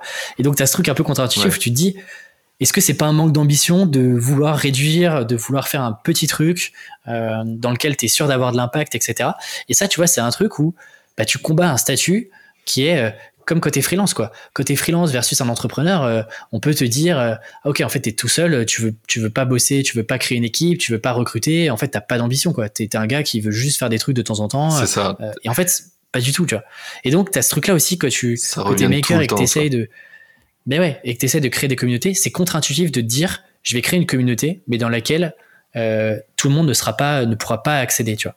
Et ça c'est un truc c'est encore déjà, un, c'est assez rare, franchement. Euh, mais tu vois, ces systèmes de cohorte, de, promo et tout fonctionnent bien. Euh, donc ouais, ça sera plutôt un des, un des sujets. Euh, dans un an, on se reparlera et je te dirai si ça a marché ou pas, mais c'est un des sujets que j'ai envie de prendre sur 2021. Ouais. Ok, c'est intéressant. Je suis dans des, personnellement, je suis dans des communautés de makers qui sont payantes. dans WIP, je sais pas si tu connais, Work in Progress, ouais. de Marc Conenberg, Conenberg, quelque chose comme ça. J'ai fracassé son nom de famille, je pense. Désolé, Marc. De toute façon, il, parle anglais. ouais, je testerai pas son nom.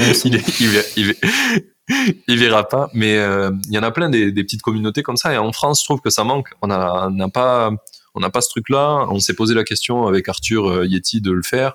On sait pas trop comment le faire. Puis, tu as facilement le truc de ça peut être trop mal vu, quoi. Bien sûr. C'est, euh, je sais pas pourquoi on a ça en France c'est c'est pas c'est pas un sujet simple euh, parce que euh, parce qu'il faut pas en fait c'est très lié aussi à ton image de marque à euh, tu vois si tu as envie de faire un truc ou tu as envie de démocratiser un sujet mais que du coup tu fermes il peut y avoir une incompréhension c'est là où l'enjeu c'est c'est d'avoir suffisamment d'arguments marketing, d'expliquer aussi les raisons de ton choix et par rapport à ce que tu proposes derrière, que ce soit une communauté, une formation, euh, un mastermind, peu importe. Il y a, plein de, manières de d'animer une micro-communauté, mais euh, il faut que tout ça en fait soit dans une logique à la fois euh, dans ton discours, dans ton positionnement, et c'est pas si simple que ça, tu vois. C'est pas et c'est pour ça d'ailleurs qu'il y a assez peu d'exemples en France. Hein. c'est pas pas si évident que ça. Mm. Ouais, je, je, je, suis d'accord avec toi. Et pourtant, je trouve que ça manque. Mais tout à l'heure, ce que tu disais sur le manque d'ambition, c'est vraiment un truc auquel je me bats. Et même, euh, tu vois, à Cachetori, on est, on est quatre associés maintenant. Et c'est un truc, enfin, on, a lancé un produit NAS qui commence à pas mal marcher, etc. Et en fait, on a plein de VC ou de gens qui viennent nous voir, mais alors, vous allez lever des fonds et tout. Et on leur dit, ben non, on aimerait rester. Ce que j'aime avec Jérémy, c'est qu'on s'est toujours dit ça, on aimerait rester moins de 20 dans la team peu importe comment, et on veut pas lever d'argent. Un peu la vision qu'avait tout Tuco d'ailleurs, que j'avais kiffé. Et en fait, ben, t'as beau te battre, euh, c'est toujours vu comme un, manque d'ambition. Aller faire des, des, trucs gigantesques, euh, pour aller faire des trucs gigantesques, c'est euh, la voie royale et ça reste le réflexe. Tu vois. Mm. Comme en France, le, le fait de faire du présentiel, alors qu'on sait très bien que c'est mieux d'être aux objectifs, eh ben on y revient quand même, c'est le réflexe quoi. Et là, pareil, avoir des ambitions énormes à la Facebook ou en mode on veut faire tous une licorne, ça reste le réflexe et c'est un peu chiant, je trouve. on m'a souvent reproché, euh, on m'a souvent reproché par exemple de euh, pourquoi tu dis non à des clients? Il y a un client qui est prêt à bosser avec toi, à te payer plusieurs milliers d'euros pour bosser avec lui, et tu es en train de lui dire non. c'est juste qu'en fait, c'est ça rentre. C'est pas.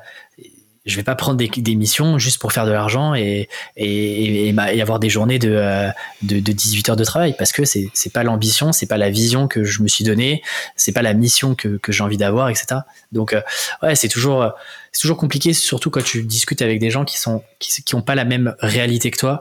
Euh, et tu vois donc c'est un peu deux mondes qui s'affrontent quoi. Tu parles presque pas le même langage et t'as pas les mêmes envies t'as pas les mêmes ambitions etc Ouais, ah là tu, prêches un convaincu. Euh, euh, la plupart de ma famille vit à Carcassonne, dans le sud de la France, une ville où tu as peu de chances d'avoir un travail payé à plus de 1700 euros, globalement. Genre, euh, les mieux payés de ma famille, qui ont des très bons postes, c'est ça doit être les 2000 euros max, tu vois. Et du coup, un jour, on m'a proposé une offre à 90K dans une boîte, et genre, j'ai refusé parce que ça n'allait, c'était pas du tout aligné avec mes valeurs, tu vois. Ils m'ont regardé, ils m'ont dit, mais t'es mongolien Genre, c'est pas possible. Qu'est-ce que tu fais Et, et c'est ce que tu disais tout à l'heure, c'est la différence de réalité, quoi. Je suis sûr que eux, euh, pour un taf, pour un truc qu'ils aiment pas du tout, ils le prendraient pas non plus, tu vois. Même si c'était proposé là où ils veulent. Parce que, enfin, t'as quand même des conditions internes que tu peux pas accepter tout et n'importe quoi, quoi. Mm. Enfin, je, je, pense qu'il y a un, un exemple génial là-dessus c'est euh, est-ce que tu te prostituerais pour 100 000 balles euh, Tu vois Ben non. Pourtant 100 000 balles c'est bien, mais pas tout le monde a envie de se vendre son corps quoi. Ben, vendre son temps c'est un peu pareil, c'est une chose très précieuse. C'est le seul, la seule chose. Ouais, t'as kiffé cette petite comparaison. pas mal. Euh, euh, pas mal. Et le, le temps pour moi c'est vraiment un truc où c'est le seul truc dans ta vie que tu pourras pas multiplier. Enfin, juste que, les mecs de Facebook inventent la régénération, tu vois, euh, ou de Google, parce qu'ils font de la recherche là-dessus. Pour le moment, c'est un truc tu peux pas le multiplier. Donc, c'est ce qui vaut le plus de. C'est toute ta vie, quoi. Ton temps de vie, c'est toute ta vie, et on le. Il y a plein de gens qui s'en rendent pas compte, ils sont prêts à filer leur temps euh, comme ça. C'est assez ouf. Euh, je trouve que c'est dire non à un client, c'est c'est l'acte de la plus grande bienveillance que tu aies pu te faire, euh, c'est de ne pas euh, jeter ton temps inutilement. Quoi. Carrément. tu veux qu'on finisse là-dessus? Bah, C'est toi qui me dis. Hein. Moi, je, suis que l'invité. moi, je, réponds à tes questions. Euh. on va passer sur mes, mes trois petites questions, je pense, finales. Quatre maintenant. Et euh, je pense que ça sera bien. On pourra euh, tous les deux aller faire nos coachings euh, qui suivent cet épisode. du coup, une question qui revient souvent, c'est finalement, je pense que pourquoi tu es indie maker, on a fait pas mal le tour. On va plutôt dire, aller sur la question, qu'est-ce que tu aurais aimé qu'on te dise avant que tu te lances dans ce, dans tout ce projet en indépendant? Qu'est-ce que, qu'est-ce que pour toi aurait, t'aurait bien aidé ou je sais pas, peut-être quelque chose dans ce sens-là Souvent, c'est quelque chose qui t'aurais aimé entendre. Mais tu sais, en fait, ce qui est dommage, c'est que hum, tes changements de direction dans ta vie sont souvent liés à des frustrations. Moi, quand j'ai commencé à m'intéresser à l'entrepreneuriat, les startups, c'était parce que j'étais frustré de travailler en costume cravate euh, dans une boîte du Big Four euh, à la défense. Quand je me suis lancé euh, vraiment en freelance, c'est que j'étais frustré de l'équipe, de, de la boîte dans laquelle j'étais. Et en fait, ce qui est dommage, c'est que à chaque fois, tu, commences à te poser des questions, que tu es un peu tu vois, dans un point de non-retour où tu as tellement de frustration que tu te dis, OK, la situation n'est plus tenable, comment est-ce que je peux euh, voir différent? Et donc, tu vois, j'aimerais bien qu'on. J'aurais bien voulu me dire euh, à l'époque, avant de m'engager dans un choix, de me dire, OK, quelles sont toutes les options possibles et avoir eu le temps de les explorer un petit peu à chaque fois et de me dire, OK, euh, avant de t'engager à fond dans une, dans une direction, euh, regarde peut-être aussi déjà euh, ce qu'il y a, ouvre-toi à autre chose que ce qu'on te répète, notamment en école. Comme moi, j'étais en école de commerce, tu vois, où tu avais que des voies royales. Euh, tu faisais de la finance dans les Big Four, tu allais faire du marketing chez L'Oréal ou tu faisais de la logistique chez Auchan, quoi. Et, en fait, j'ai j'ai pas réussi à me questionner tant que ça à ce moment-là et j'ai attendu d'être frustré. Donc, je dirais, avant de t'engager, regarde un petit peu ce qui existe ailleurs, sors un peu de ton de ce que tu connais, tes idées préconçues et va chercher un peu d'autres informations ailleurs c'est vrai qu'on n'est pas du tout éduqué euh, à, s'intéresser à autre chose. En tout cas, dans nos, je pense que vraiment, c'est un sujet qui revient souvent, ça, mais dans ton parcours scolaire, tu devrais avoir, tu sais, euh, comme l'année à l'étranger euh, et un truc qui arrive mm. souvent quand tu fais des grandes écoles, ça devrait être quelque chose d'un peu plus poussé par l'État dans le sens où s'ouvrir au reste du monde, tu vois, en rien qu'en voyageant, en découvrant d'autres gens, d'autres cultures, c'est facile. Mais rien que avoir l'obligation euh, de temps en temps d'aller bosser, voir ce qui se passe dans une entreprise, tu vois, de faire plus de journées découvertes, ça devrait être quelque chose qui nous, qui nous peut-être nous aiderait à être beaucoup plus ouverts au reste du monde, parce qu'en fait, ben, je sais pas pour toi, mais euh, enfin, tu, vois, je fais écho à ce que je disais tout à l'heure à ma famille, mais en fait, euh, tous les gens de ma famille sont de Carcassonne, personne n'est parti de Carcassonne parce qu'en fait, c'est tout ce que toute ma famille connaît. Et donc, du coup, ben, naturellement, tu mm. vas pas t'intéresser à autre chose. Et du coup, du coup, plein de gens auraient pu faire plein de choses qu'ils auraient peut-être plus kiffé, mais en fait, parce que on est, on, on n'est pas, on, je sais pas si c'est un manque de confiance ou si c'est juste un manque de, tu sais, de la caverne de Platon, quoi. Juste parce que tu sais pas que ça existe, du coup, tu vas même pas t'y intéresser. Mais il y a vraiment quelque chose comme ça où, euh, effectivement, c'est, c'est après, quand tu t'y es intéressé, que t'es tombé dessus par hasard, tu dis, putain, j'aurais pu découvrir ça tellement plus ah, tôt. c'est exactement ça, ouais. Mais, mais je m'y suis pas intéressé naturellement, quoi. Ok. Eh bien, euh, je pense que c'est la réponse que j'ai le plus kiffé de toutes les de tous les épisodes où j'ai où j'ai où je l'ai posé. Trop bien, tant mieux. Désolé pour les autres. euh, du coup, du coup, non, mais en vrai, elles, étaient souvent bien, mais là, je pense que c'est vraiment quelque chose qui me touche parce que et puis c'est assez universel, quoi. C'est un truc qui, enfin, qui va, qui fait écho à beaucoup de monde, quoi. Donc, merci pour ça. Euh, du coup, est-ce que tu aurais une citation euh, préférée, quelque chose que, que tu aimes bien, euh, une, phrase que tu aimes bien, qui, qui, te parle beaucoup en ce moment? Ah, je, je suis pas quelqu'un de. je, suis pas quelqu'un de très Miracle Morning, visualisation, etc.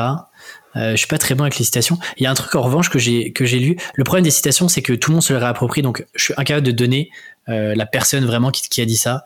Mais c'est un truc qui me reste pas mal parce que je trouve que ça résume bien aussi l'ambition, la, vision que je peux avoir avec Tribu 1D et sur mes projets.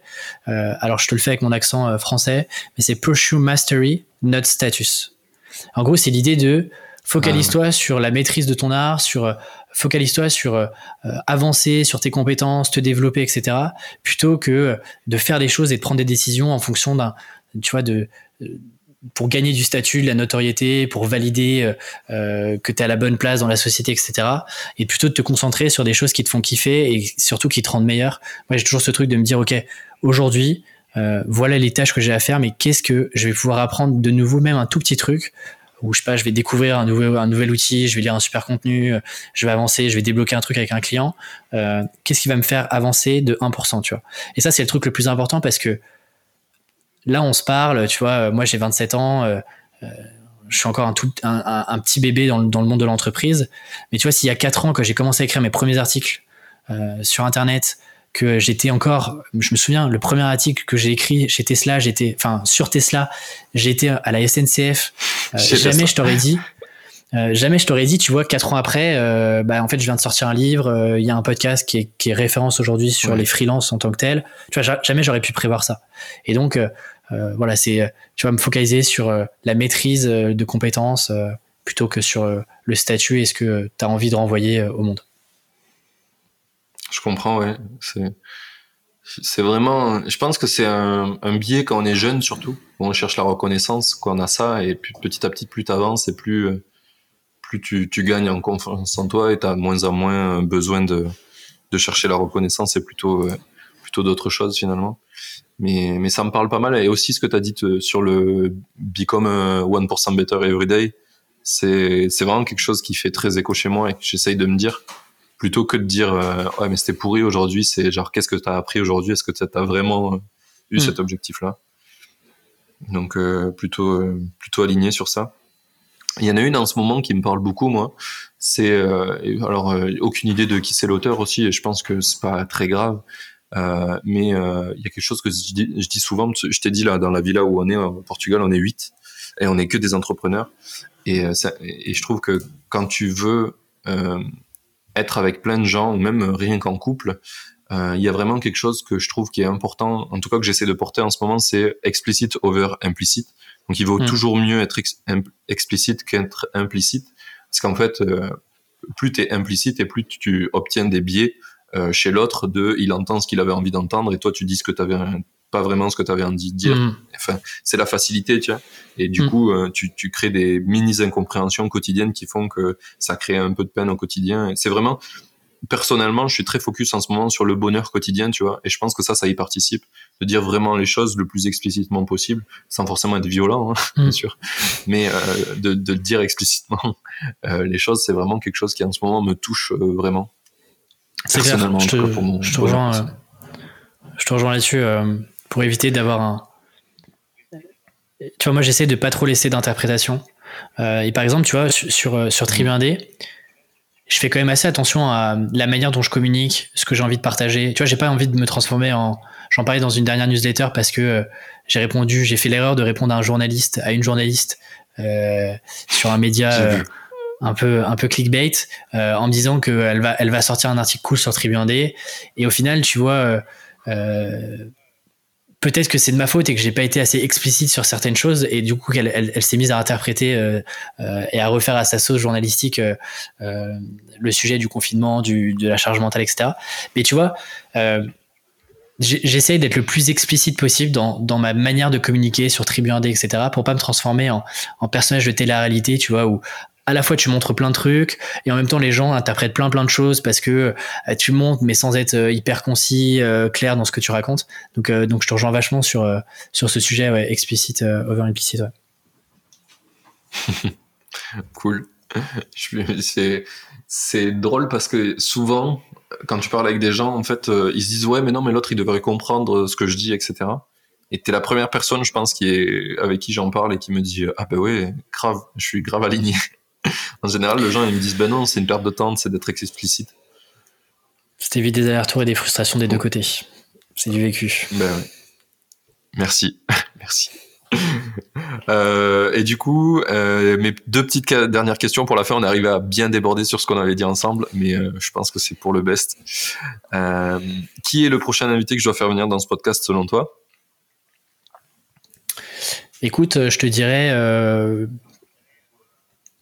J'aime beaucoup ce que fait, tu devrais regarder ce que fait euh, Kylian Talin avec, euh, avec son projet qui s'appelle Inspiration créative, qui est un sujet sur les créatifs qui est difficile, tu vois, qui est quelque chose qui est, euh, qui est assez difficile à palper, tu vois, la matière créative, qu'est-ce que ça veut dire d'être créatif, c'est quoi un processus créatif?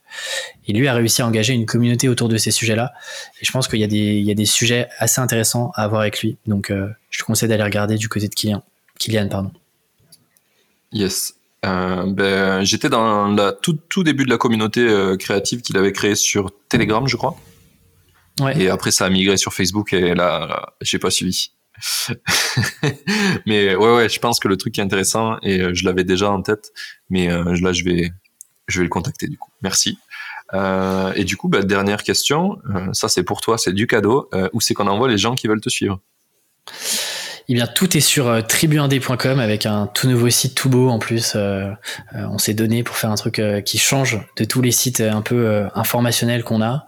Donc, tout est sur tribu1d.com, le podcast, le livre, la newsletter, etc. Et si les gens veulent poursuivre l'échange, me contacter, tu peux les envoyer sur Instagram où je suis de plus en plus actif sur bah, Tribu1D ou alors sur LinkedIn Alexis Minkela. je réponds, je réponds à tout le monde, parfois avec un petit peu de retard, mais je réponds à tout le monde. C'est une mes, euh, une des mes, euh, un de mes objectifs. Voilà. Ok, très bien. Eh ben, merci beaucoup. C'était vraiment euh, une belle conversation. J'ai vraiment kiffé. On n'a pas du tout suivi la trame, mais je pense que ça va intéresser nos auditeurs. je voudrais juste leur dire que si ils ont kiffé cet épisode, ben, ils t'envoient des messages, ils t'envoient des petits loves. ça sera toujours sympa. Et, et voilà, je pense qu'on est tout bon. Et je vais te dire à dans deux semaines pour un prochain épisode. Salut Martin, merci beaucoup euh, de l'invitation. À bientôt. Salut, à bientôt. Ça y est, l'épisode est fini. J'espère que tu as kiffé autant que moi. Merci d'avoir écouté, merci à l'invité d'avoir pris le temps de venir. Et à dans deux semaines pour le prochain. Belle journée à toi.